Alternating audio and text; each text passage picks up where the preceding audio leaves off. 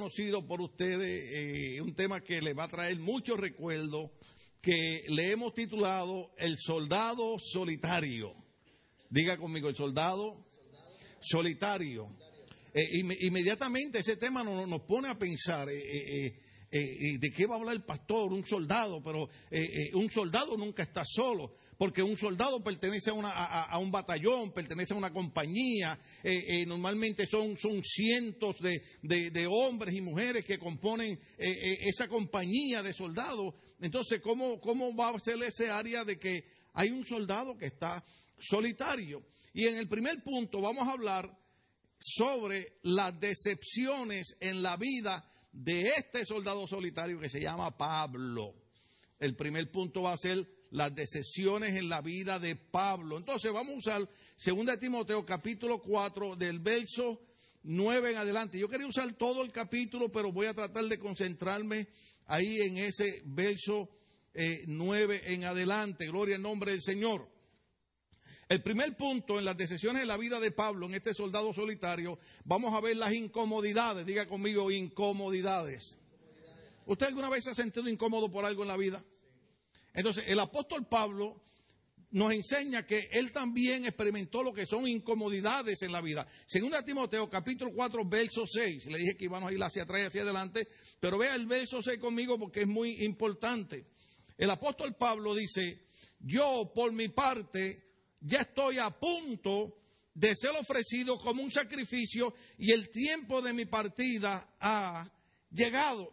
Entonces, ¿cuál es la incomodidad de Pablo? Pues simple y sencillamente, Pablo no está sentado en una silla como estamos nosotros en esta noche. Pablo no está con aire acondicionado como estamos nosotros en esta noche. Pablo no está tranquilo como estamos nosotros en esta noche. Posiblemente Pablo no había ni comido, porque cuando Pablo está hablando esas palabras, está en una celda, está preso, está encarcelado. Entonces, no solamente está experimentando las incomodidades de que no está en su casa, no está en su buen cuarto, no está en un hotel, está en una prisión. Y trate usted de imaginar cómo eran las prisiones de aquellos tiempos. la Biblia enseña y la historia enseña de que eh, habían prisiones en la época de, los romanos, que eh, no solamente era la celda, sino había lo que se llamaba eh, el área del cepo, era como un lugar profundo, nauseabundo, o sea, eso quiere decir apestoso, y ahí los amarraban. Entonces Pablo está experimentando incomodidades en su vida, aunque es un siervo de Dios, aunque es un hombre que lo que ha hecho ha sido el bien, lo que ha sido es eh, eh, su trabajo llevar el mensaje de salvación. Pablo creía que su misión era predicar el Evangelio. Déjenme aprovechar que estamos en Semana Mayor, como dijimos hace un rato.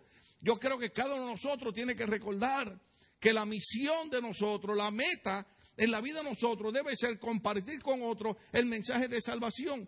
El apóstol Pablo era un hombre religioso. El apóstol Pablo, que se conocía como, Saulo de Tarso, eh, eh, él era un hombre muy fiel a la tradición en la cual él había crecido. Pero no era salvo porque no había conocido a Cristo. Pero el hombre celoso de su religión comienza a perseguir a los cristianos. Y usted conoce la historia.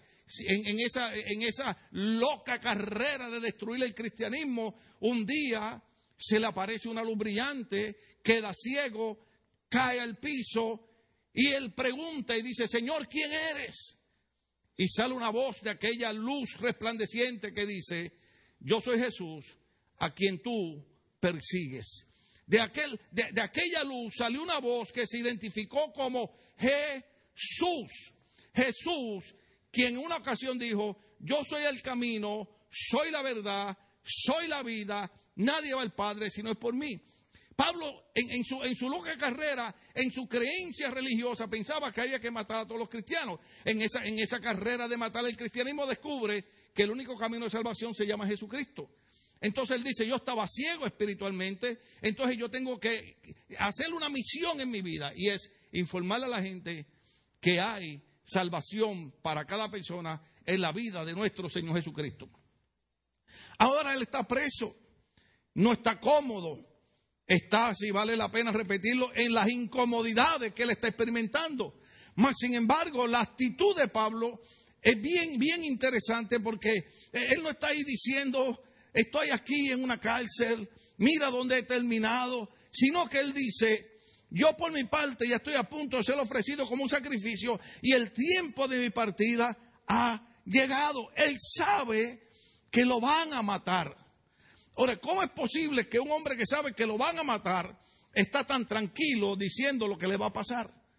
Porque él sabe que la Biblia dice que para el cristiano la muerte es ganancia. Jesucristo dijo, todo aquel que cree en mí, aunque esté muerto, vivirá. Porque la vida, hermano, no es esta que estamos viviendo. La vida es después que salimos de este cuerpo.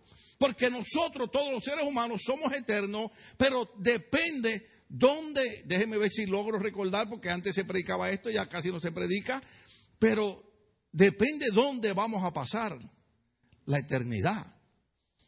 Le doy tres segundos para que usted piense. Si yo me muero ahora, ¿dónde voy a pasar la eternidad? Ya pasaron los tres segundos. Ahora déjeme decirle algo. La Biblia garantiza y establece que todo aquel que recibe a Cristo como Señor y Salvador de su vida, cuando muere pasa a vivir eternamente con Cristo. Jesucristo lo dijo claramente, Evangelio de San Juan, capítulo 1, verso 12, dice, vino a los suyos, vino a los judíos, pero ellos no lo recibieron, dice, pero a todos los que le recibieron, a los que creen en su nombre, se le da el derecho de ser llamados hijos de Dios. Entonces, cuando, cuando usted y yo, bueno, déjeme dejarlo tranquilo, cuando yo muera, se alegre mucho, falta mucho todavía, pero cuando yo muera, usted va a despedir mi cuerpo. Pero yo inmediatamente estaré en la presencia del Señor. ¿Cómo sabemos eso? Cuando Cristo está siendo eh, crucificado o ya estaba en la cruz, hay dos ladrones al lado de él. Uno de ellos se burla de Cristo como hace la gente ahora, ¿sí o no? La gente se burla de los cristianos y uno dice, si de verdad eres el Hijo de Dios, bájate de esa cruz.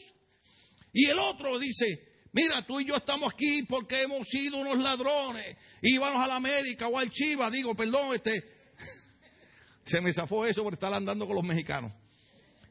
Bueno, dele para atrás, olvídese de eso que dije.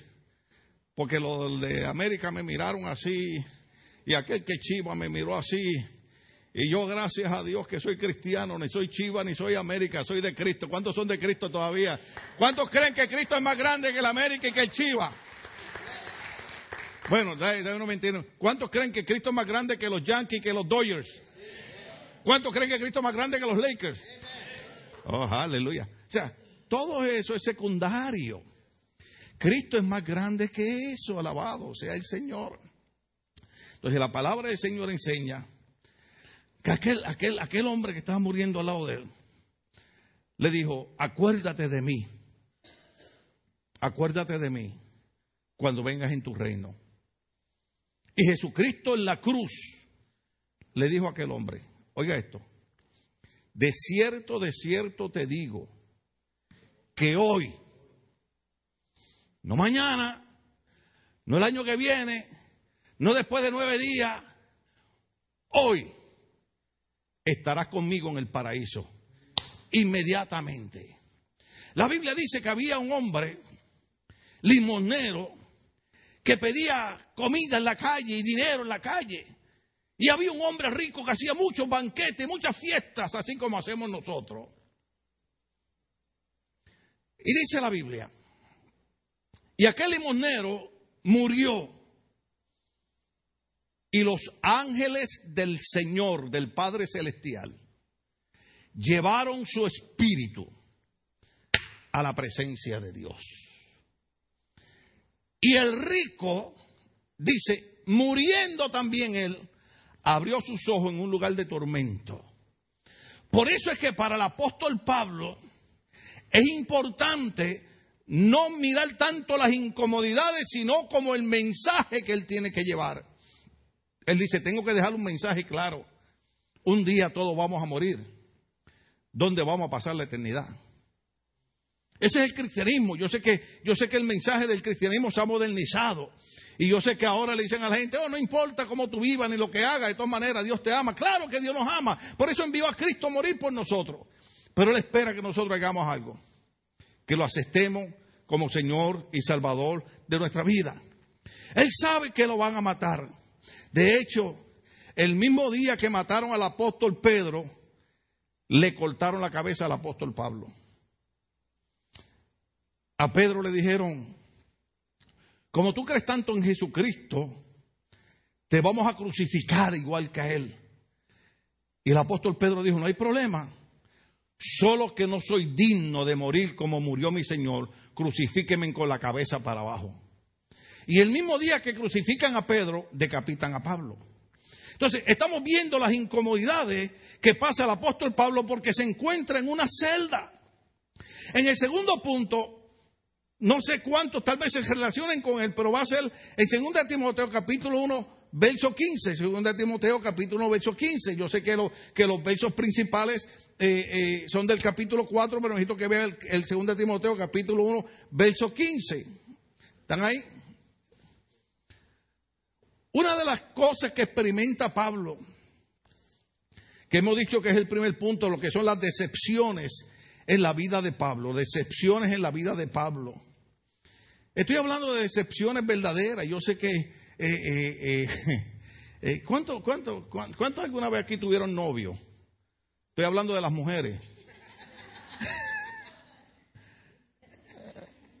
Déjame, ¿cuántos tuvieron novio alguna vez? Levanten el dedo. Okay, okay, ya levanten.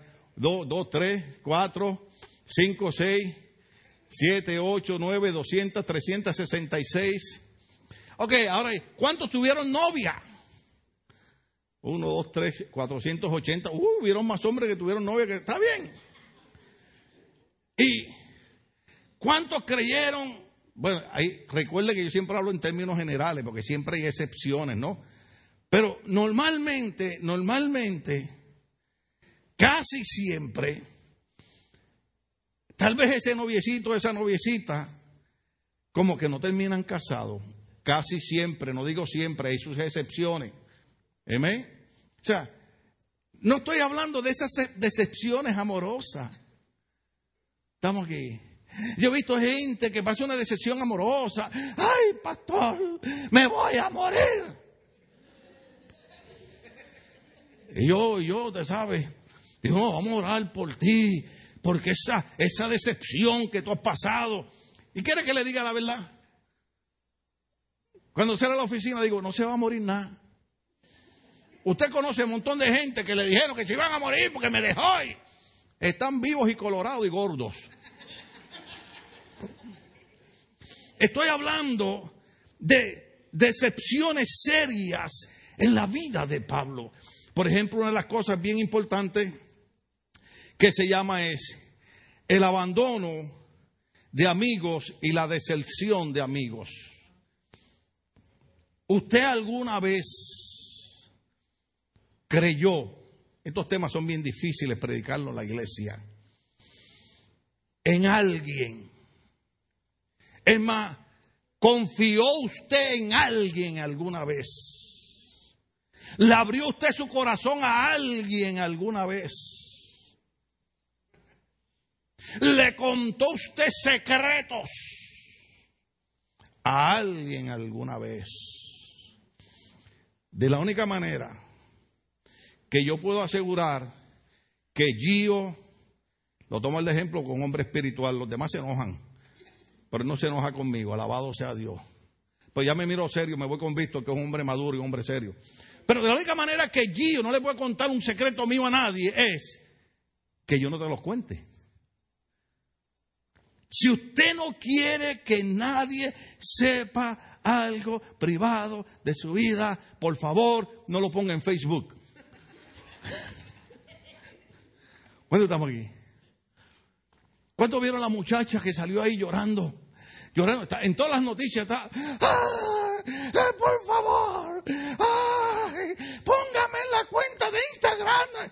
Le apagaron, le quitaron la cuenta de Instagram. Y la mujer va a las noticias, sale llorando, llorando, hermano, pero llorando, de verdad. Digo, pero ¿qué es esto, Señor amado? Por lo que está llorando esa muchacha.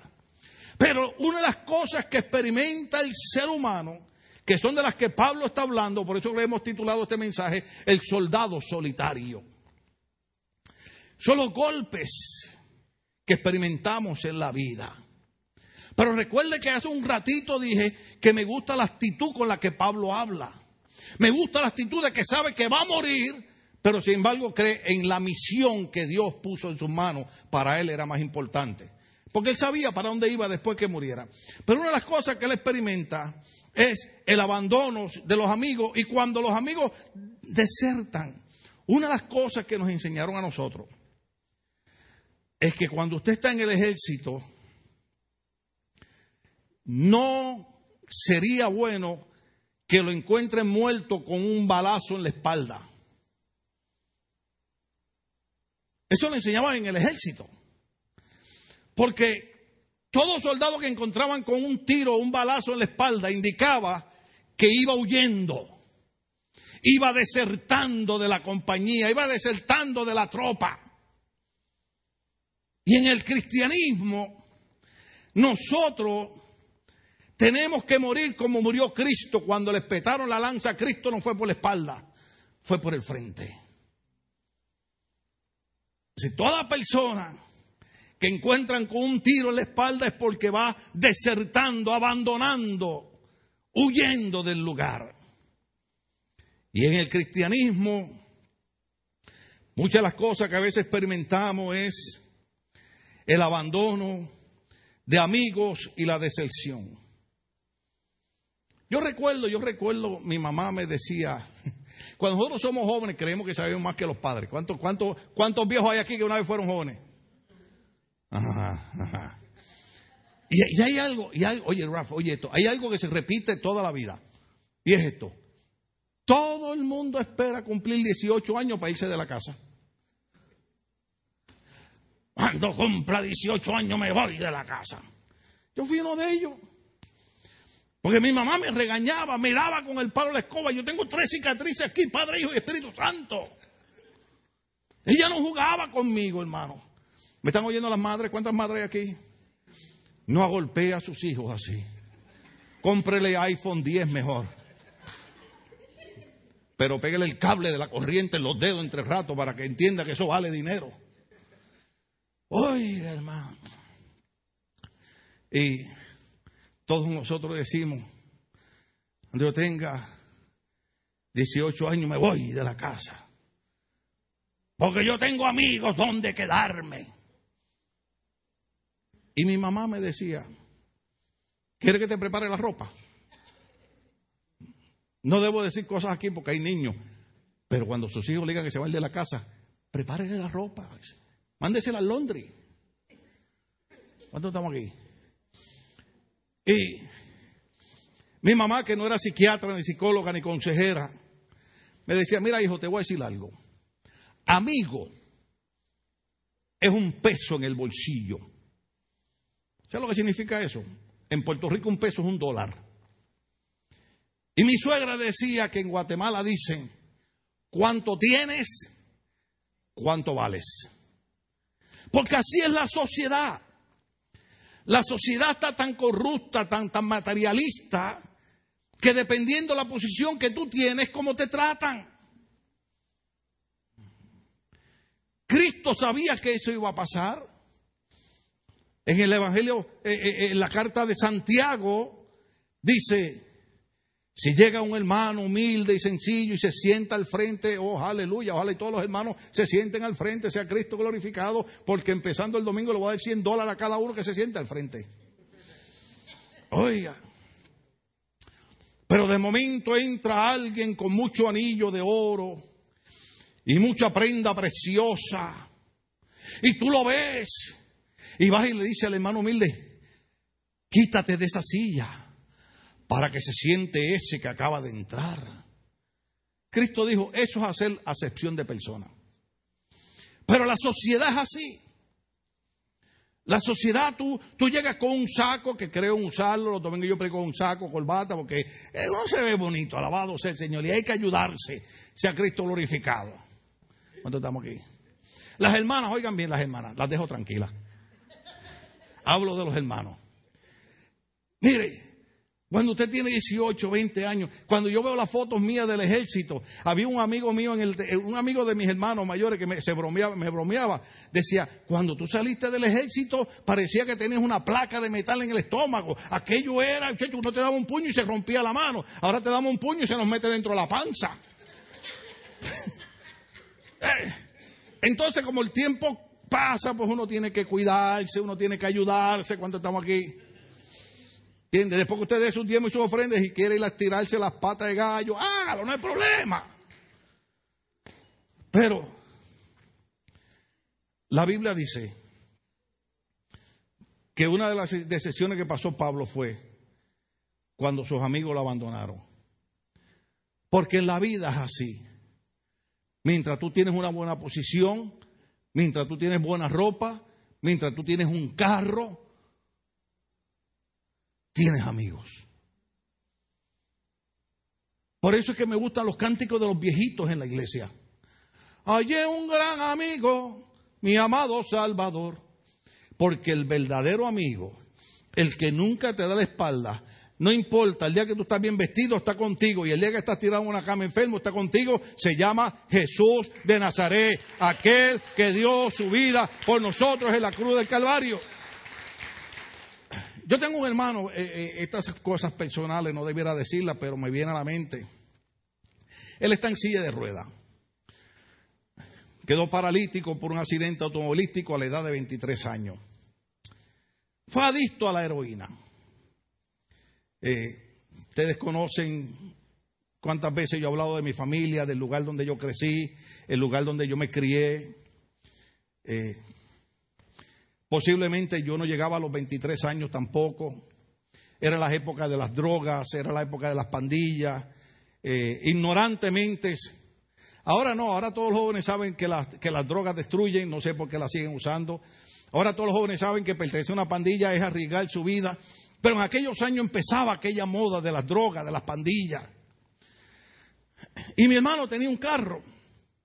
Y yo tenía un hermano que fue buenísimo, pero lamentablemente cayó en el narcotráfico. Pasó los últimos 30 años de su vida en una prisión, un hombre buenísimo, murió en la cárcel. Digo esto con mucho respeto, no lo digo para que ustedes digan, ay, qué bandido era, no, un hermano buenísimo, pero eh, fue engañado como fuimos engañados mucho y como son engañados muchos. Entonces estamos aquí todavía. Nuestra casa no se vaciaba de amigos. Siempre nos iban a buscar. Y una de las cosas que habla este hermano mío que está en la silla de ruedas, que a veces yo lo tengo que escuchar, porque él me dice, ¿tú te acuerdas cuando teníamos carros y teníamos droga y salíamos a vacilar a, las cantinas y a los bares y la casa nunca se vaciaba de amigos? Me dice Tim, porque ese es mi apodo. Ahora ninguno de ellos ni siquiera pasa por frente de mi casa a preguntarme cómo yo estoy.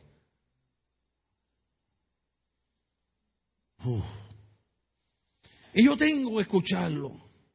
Y tengo que decirle, es verdad.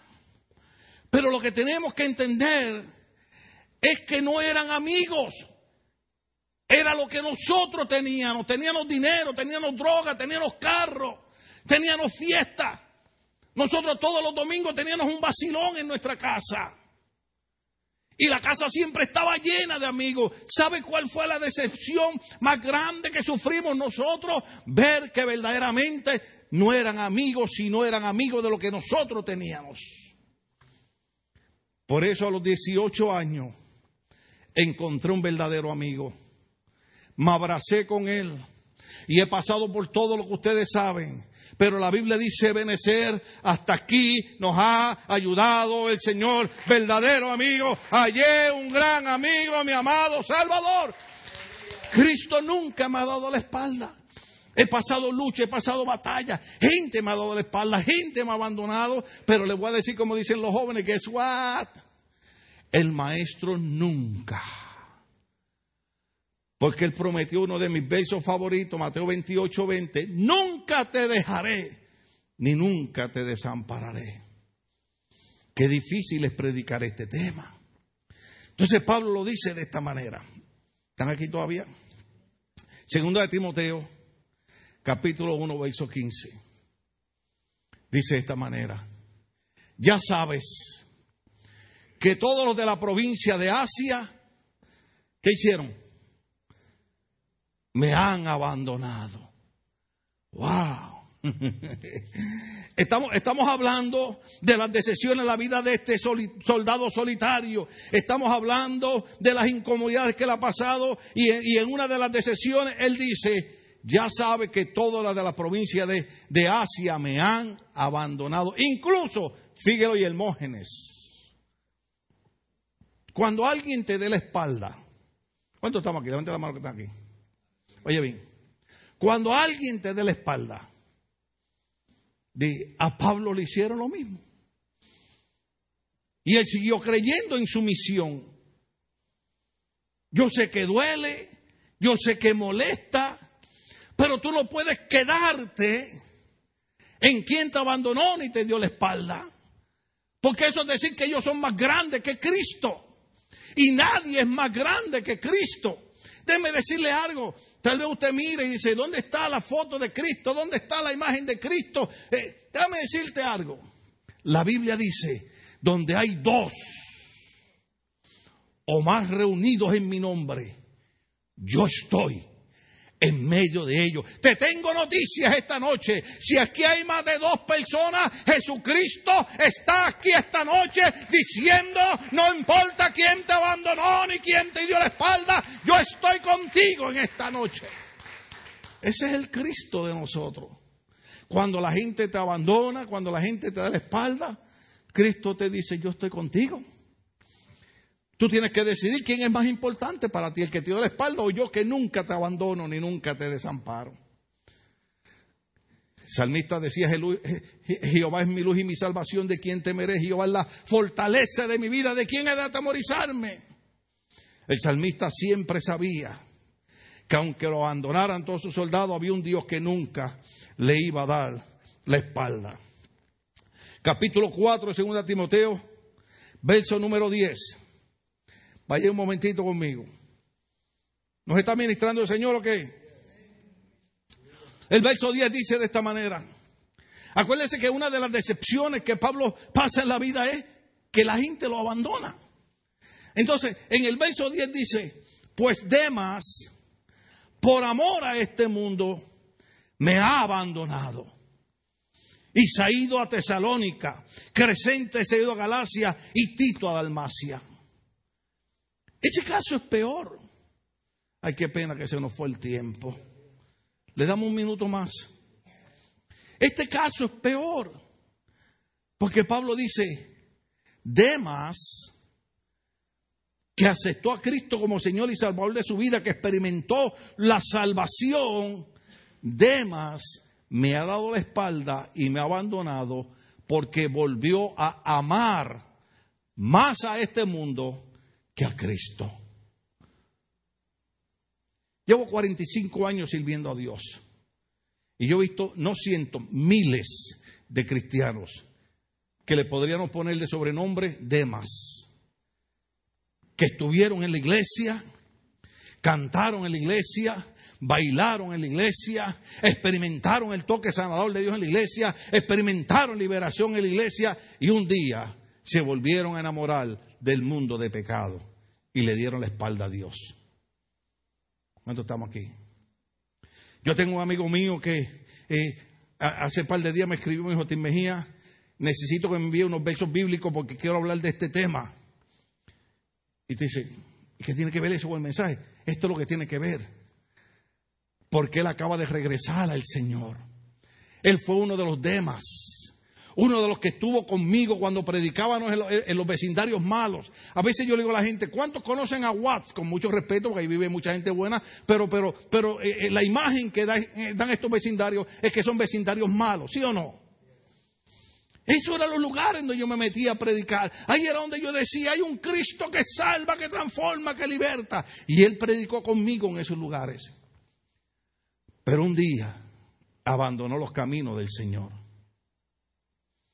Y le fue muy mal, muy mal. Y te dice, bueno, pastor, usted también ha leído mal. Sí, pero la gente no entiende esto. Yo he tenido que enfrentar cáncer dos veces, pero Dios ha estado conmigo. Yo he tenido que enfrentar la espalda rota, pero Dios está conmigo. Yo he enfrentado la muerte de mi hijo, pero Dios está conmigo. Yo he pasado por un sinnúmero de cosas, pero Dios sigue estando conmigo. Sea el nombre de Dios glorificado. Solo que la gente no entiende que no importa lo que pasemos, Dios sigue estando con nosotros. Y el gozo más grande que yo he sentido en estos días ha sido ver que Él ha regresado al Señor. Me manda fotos de la iglesia. Me manda fotos de los cánticos como si yo no, yo no supiera nada de iglesia. Y le digo a mi esposa, siento una alegría grande porque lo veo que ha recuperado el gozo de la salvación. Porque usted sabe qué es lo que pasa, ¿verdad? Cuando tú conoces a Cristo y tú conoces el gozo de la salvación, y tú abandonas a Cristo y tú abandonas la iglesia, tú te vuelves a las drogas, tú te vuelves al licor, tú te vuelves a todo lo que tú crees que, que nada llena el corazón como la presencia del Espíritu Santo. Por eso usted ve que yo he pasado luchas, enfermedades, circunstancias y sigo aquí sirviendo a Dios. Porque no hay nada, no hay nada en el mundo de pecado que sea más grande que el gozo de la salvación. Tú te puedes endrogar todo lo que quieras, tú te puedes emborrachar todo lo que quieras, lo que vas a tener es al otro día una, ¿cómo que le llaman en, español? como que una cruda. Ah, yo sé que hay algunos que, llaman a los hermanos de la iglesia, ¿puedes hacer un, un, menudito porque ando con una cruda? Diga conmigo, Señor, reprenda al diablo. El Pablo dice, me han abandonado. Entonces, ¿a qué verso íbamos? El 10, Demas, Demas, increíblemente dejó la iglesia. Y usted tiene que conocer algunos Demas. Que un día alabaron y glorificaron el nombre de Dios. Y otro día estaban en el lugar al cual ya no pertenecen. Déjeme darle un verso más y terminamos y seguimos la otra semana de arriba. Vea conmigo el verso 16. Oh, aleluya. Verso número 16. Pablo dice, en mi primera defensa, nadie estuvo conmigo. Cuando Pablo le tocó defenderse, ¿por qué razón? Él ya no hablaba de su religión, sino que hablaba de Jesucristo y decía que Cristo era el único camino de salvación. Él dice, cuando, cuando me tocó hacer mi defensa, todos me abandonaron. Pero me gusta la actitud de él. No le sea tomado en cuenta. Porque le doy para atrás el mensaje. Pablo dice, en mi primera defensa nadie me respaldó, sino que todos me abandonaron. Pero ¿sabe qué? No le sea tomado en cuenta porque Dios nunca me abandonó. Dios nunca me abandonó. Hay momentos que nos sentimos que Dios nos ha abandonado. Yo lo he sentido. Cristo lo sintió en la cruz del Calvario. ¿Se acuerdan cuando Cristo dijo, Padre mío, Padre mío, lama, lama, sabatani, ¿por qué me has desamparado? Cristo sintió que el Padre lo había desamparado. Pero ¿sabe por qué Cristo experimentó eso? para que cuando tú y yo experimentemos que Dios nos ha abandonado, recordemos que Cristo experimentó eso y Cristo prometió nunca abandonarnos. ¡Wow! Todos me abandonaron. Ahora, el verso 20 dice de esta manera. ¿Cuántos están todavía conmigo? Refrescame un poquito el clima. Yo creo que llevo la gente un poquito ahí. Alabado sea el Señor. El verso número 20 dice de esta manera. Estas son las cosas que experimenta, que experimenta Pablo. Alabado sea el Señor. Erasto se quedó en Corinto. Se quedó en Corinto, no quiso venir conmigo. ¿Cuántas veces, cuántas veces hacemos actividades en la iglesia? ¿Cuántas veces hacemos proyectos en la iglesia Y le decimos a la gente, es importante que usted ayude, que usted apoye, que usted respalde. Porque queremos seguir con nuestra misión que es presentar el mensaje de salvación a la gente. ¿Cuántas veces le decimos a la gente, hermano, viene la escuela de vacaciones, tenemos que trabajar con esos niños, tenemos que decirle a esos niños que no importa si sus padres se los abandonaron, si sus padres se divorciaron, no importa lo que pase, tenemos que decirle a esos niños que hay un Cristo que nunca los va a dejar solo.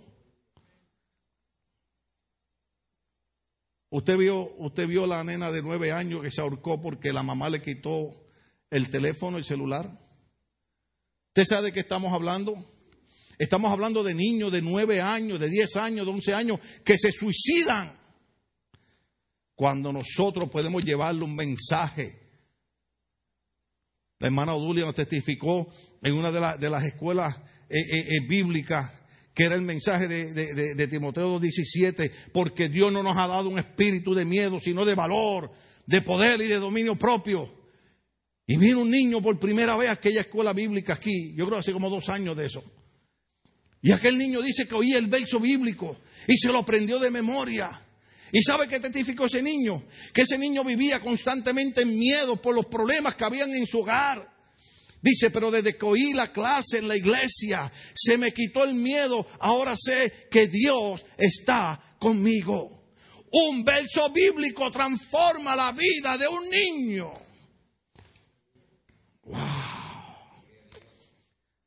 Pero algunos son como Erasto. ¿Cuánto estamos aquí? Erasto se quedó en Corinto. Como diciendo, ay Pablo, tú trabajas demasiado por la iglesia. Tú nada más, iglesia, iglesia, iglesia, iglesia. No, no era iglesia, iglesia, iglesia. Es que Pablo decía, la vida de un drogadicto, de un pandillero, de un criminal, puede ser transformada si tiene un encuentro con Jesucristo. Y usted y yo somos los que tenemos ese mensaje. Y Pablo dijo, Erasto se quedó en Corinto. Y encima de eso, pues, las decepciones y las de eso la vida. Pablo, que era el hombre que, que, que, Dios le hablaba, dice, y dejé enfermo a mi pobre hermano Trófimo. Lo dejé enfermo. Dele para atrás el verso 11 otra vez. Segunda Timoteo verso 11, y ahí, y ahí, y ahí nos detenemos. Ahí nos detenemos. Porque quisiera dejar plasmado en ustedes a ver si hoy nos podemos convertir en Lucas. Una de las decepciones que experimenta Pablo es, no solamente estoy en la incomodidad de estar en una cárcel, no solamente sé que voy a morir, me van a matar, me van a cortar la cabeza, me han abandonado, me han dejado solo. Pero el verso 11 dice, solo Lucas está conmigo. Lucas era un médico, Lucas era un doctor. ¿Y sabe qué hizo Lucas?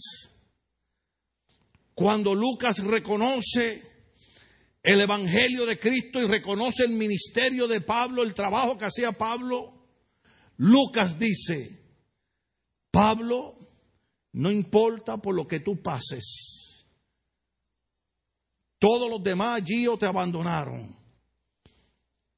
Oh, aleluya. Y Lucas dice, pero yo estaré contigo cuando estés en las glorias del púlpito y cuando estés en el infierno de las cárceles, aunque los demás te hayan abandonado, yo estaré contigo. Por eso Pablo dice, solo Lucas está conmigo. Wow.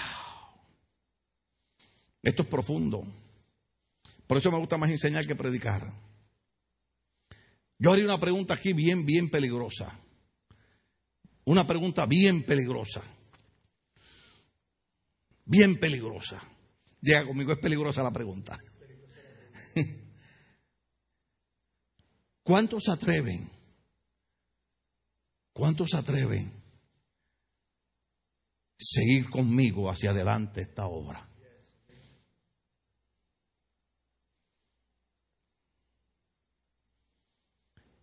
Porque yo recuerdo cuando yo no tenía mi espalda rota, cuando yo no lloraba por la muerte de mi hijo, cuando yo no había pasado por el cáncer, cuando oraba yo por la gente y Dios los tocaba y hacía cosas maravillosas, yo recuerdo que había mucha gente conmigo.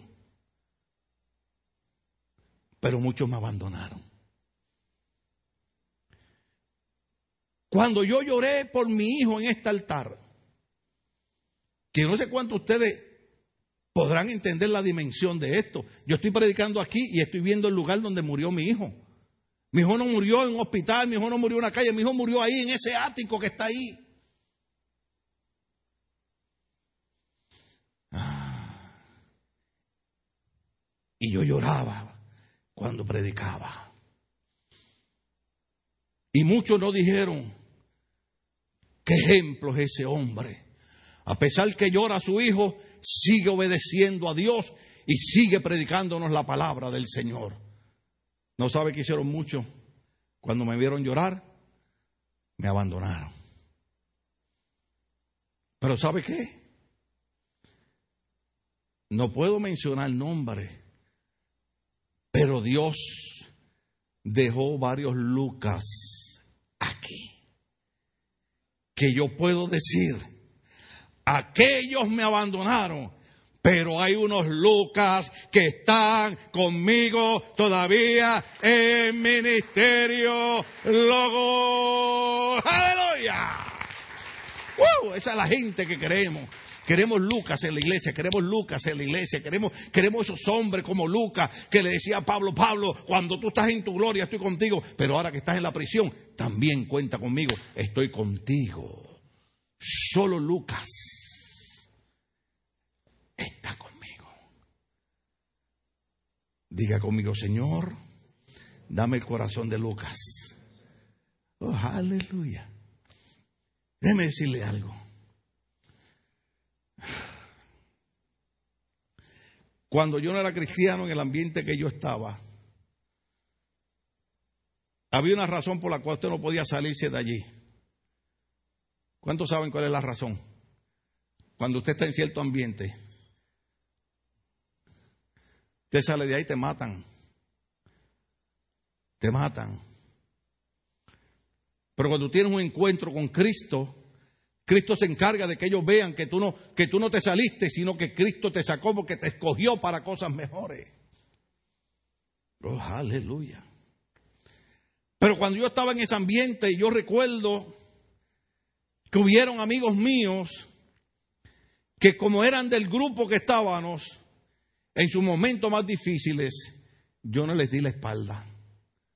No les di la espalda. Y éramos impíos, pecadores, éramos unos sinvergüenza. En Cristo, la Biblia dice que ese hermano que está sentado a lo tuyo pertenece al cuerpo tuyo. Entonces nuestra meta, nuestro corazón debe ser, yo tengo que cambiar mi manera de pensar. Yo no puedo ser ingrato, yo no puedo ser traidor, yo no puedo ser mentiroso, yo no puedo tener dos caras. Yo tengo que ser como Lucas, que aunque todos abandonaron a Pablo, Pablo pueda decir, solo Lucas está conmigo. A alguien Dios le ministró esta noche. Vamos a estar de pie, querida iglesia. Aleluya. Seguimos la otra semana de arriba.